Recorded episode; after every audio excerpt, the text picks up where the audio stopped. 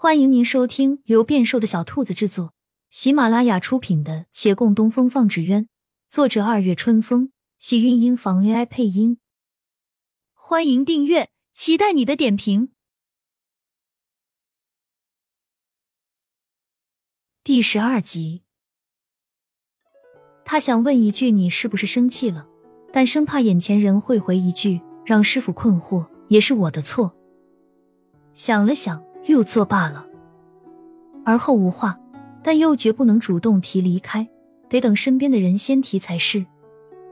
但身边人没有要走的打算，倒也无所谓，反正长夜漫漫，多坐一会儿是悠闲。月兰静默了片刻，道：“前些时日，听那沈小姐所言，既有婚约，就是约束。关于你的，我的婚约。”这个我不是早说了吗？我不认得，回头便要去退掉。他压根没把这件事太放在心上，也就没很着急。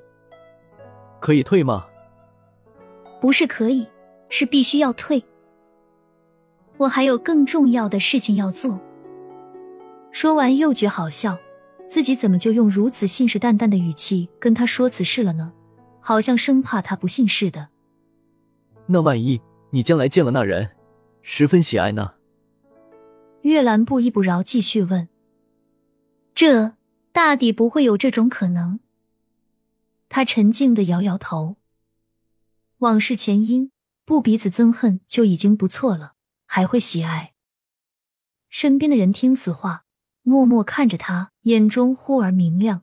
待他欲细细琢磨的时候，对方又立刻转了头。月兰摘了一片叶。轻轻吹响，落花从头上拂过，飘入井中，晃乱了一弯月。街上的人多数已入眠，没睡的也紧闭了门。这个时候，除了檐下并肩的沉默人，大概只有闹哄哄的杨家还没安静。宾客都已经散去，洞房花烛按理说该消停了，但李氏气还没消。这会儿人走完了，只剩下自家人，势必要找回面子。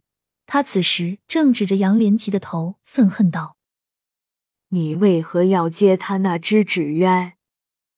他说这话的时候，沈芊芊一个人在百子帐内冷清清的坐着。正堂离这里不近，那边的话他听不到。杨连奇在堂下回：“再僵持下去，大家都不好看。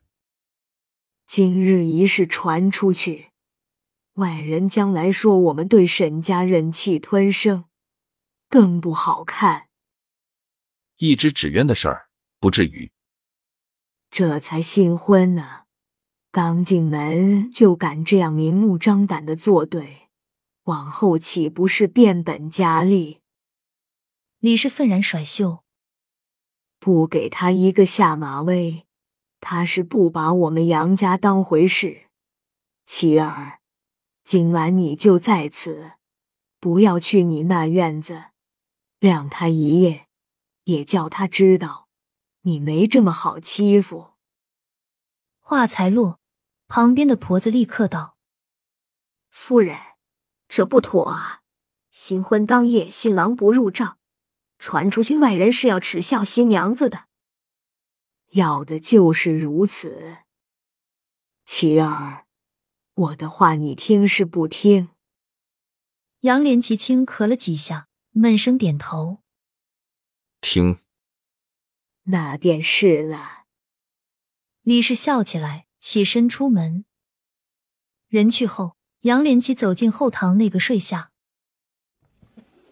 天亮后，常青斋才刚开门，便见一粉上女子携一丫鬟，大步流星的走进来，正是沈芊芊。这次没坐轿子。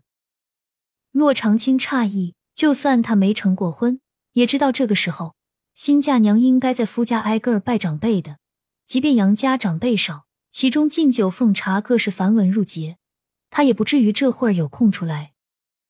沈芊芊走进来后，利落的拉起他，开门见山道：“洛妹妹，我来找你做纸鸢，就你给我的那个牡丹纸鸢，你再给我做一百只。”我定要把我住的院子挂满不可。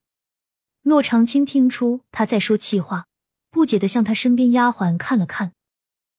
丫鬟解释道：“姑爷昨晚没入账，我们小姐白守了一晚上。”这个他就不明白了。你不是不喜欢杨少爷吗？他不入账不是更好吗？难道跟不喜欢的人能做到毫无介怀的鸳鸯交景吗？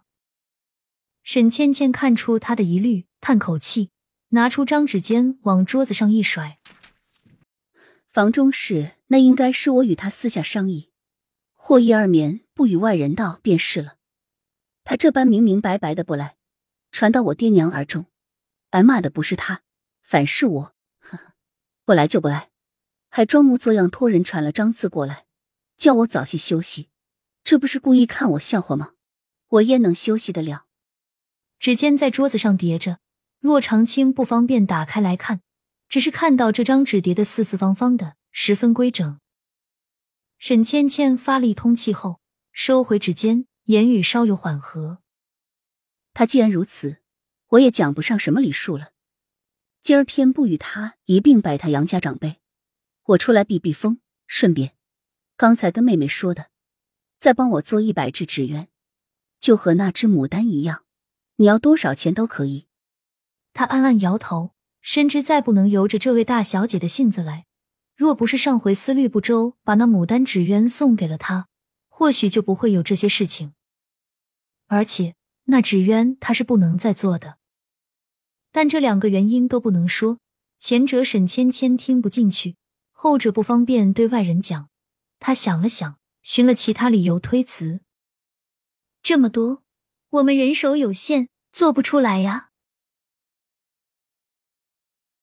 亲亲小耳朵们，本集精彩内容就到这里了，下集更精彩，记得关注、点赞、收藏三连哦，爱你。